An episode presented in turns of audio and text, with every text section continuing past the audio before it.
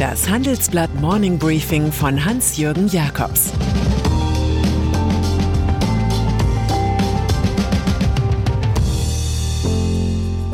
Guten Morgen allerseits. Heute ist Mittwoch, der 7. April, und das sind unsere Themen. Fernsehen leicht gemacht mit Söder. Europa plant den Batterieboom. Bitterer Abschied eines Schweizer Bankers. Handelsblatt Green, der Podcast mit den Antworten auf die wichtigsten Fragen rund um Klima, Energiewende und Nachhaltigkeit. Wir sprechen mit Experten aus Wirtschaft, Politik und Wissenschaft über die CO2-Bilanz von E-Autos, den Sinn und Unsinn eines Plastikverbots oder Mythen und Fakten rund um den Klimawandel.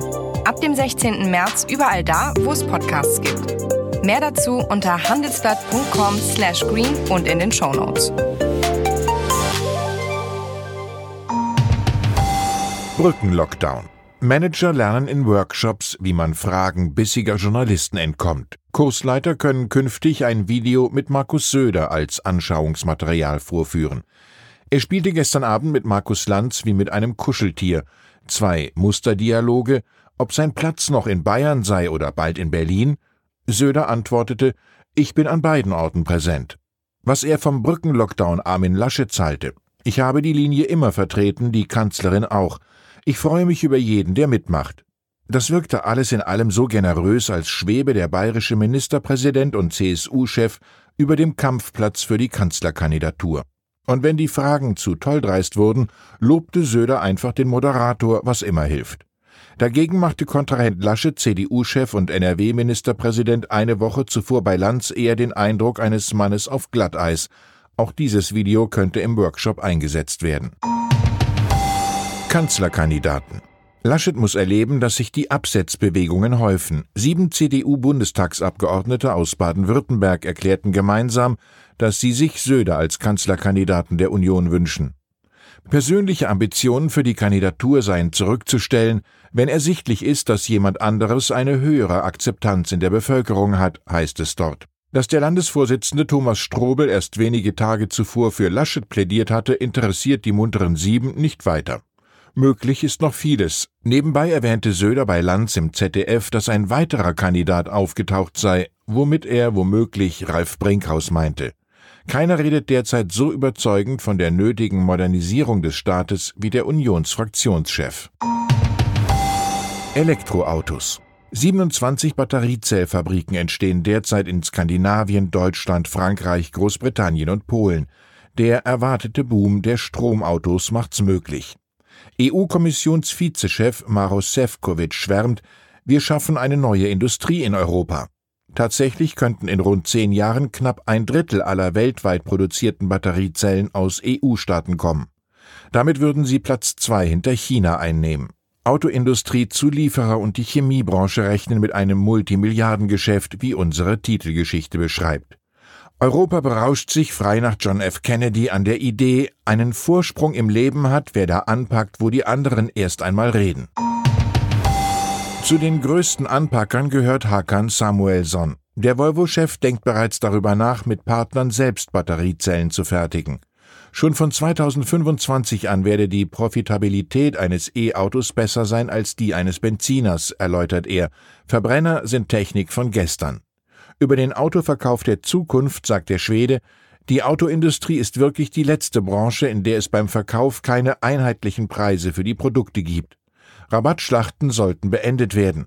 Beim Thema Digitalisierung kündigte Samuelson an, zukünftig Softwareanwendungen in Zentralcomputern zu bündeln, um mehr Kontrolle über die Anwendungen zu erhalten. Bei der Frage nach Verwendung von Wasserstoff zeigte sich der Volvo-Chef skeptisch.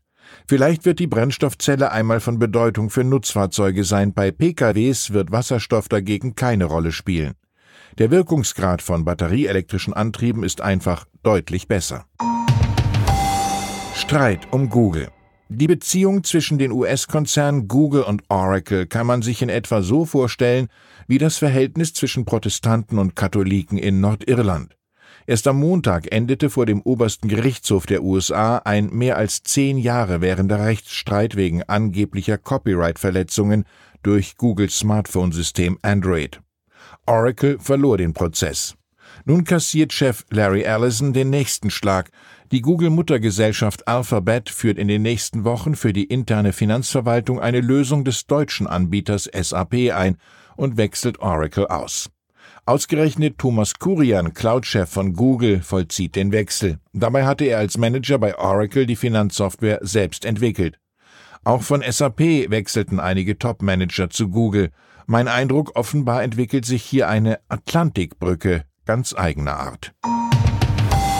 Credit Suisse. Der Schweizer Jurist Urs Rohner, einst Landeschampion im Hürdensprint, hatte von 2000 bis 2004 in Deutschland ein paar sportliche Jahre. Als Vorstandschef des Fernsehkonzerns Pro7 Sat1 Media rutschte er sogar bei der eigenen VOG WM in der asiatischen Reispfanne die Piste herunter. Danach ging der Manager zurück in die Heimat zur Großbank Credit Suisse. Dort muss er zum Monatsende wenig ruhmreich als Verwaltungsratschef abtreten. Nach heftigen Milliardenverlusten bei der Greensill Bank und dem US-Hedgefonds Archegos Capital müssen zwei Vorstände gehen. Boni wurden gestrichen, auch Oberaufseher Rona selbst verzichtet auf 1,5 Millionen Franken Gehalt. Angesichts von drei Millionen Franken Basishonorar und 219.000 Franken für Vorsorge und sonstige Leistungen relativiert sich die Einbuße allerdings erheblich. Anders gesagt, Rona strauchelt an der letzten Hürde, kommt aber ins Ziel. Und dann ist da noch Schalke 04.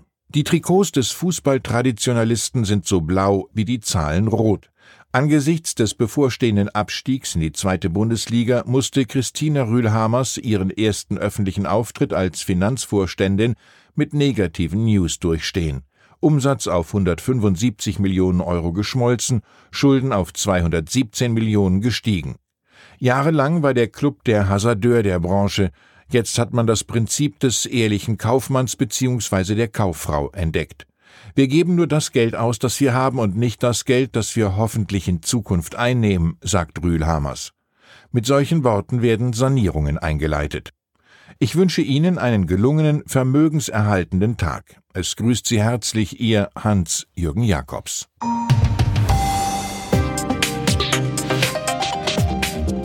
17 Uhr sprechen wir bei Handelsblatt Today über alle Themen, die die Finanzwelt bewegen.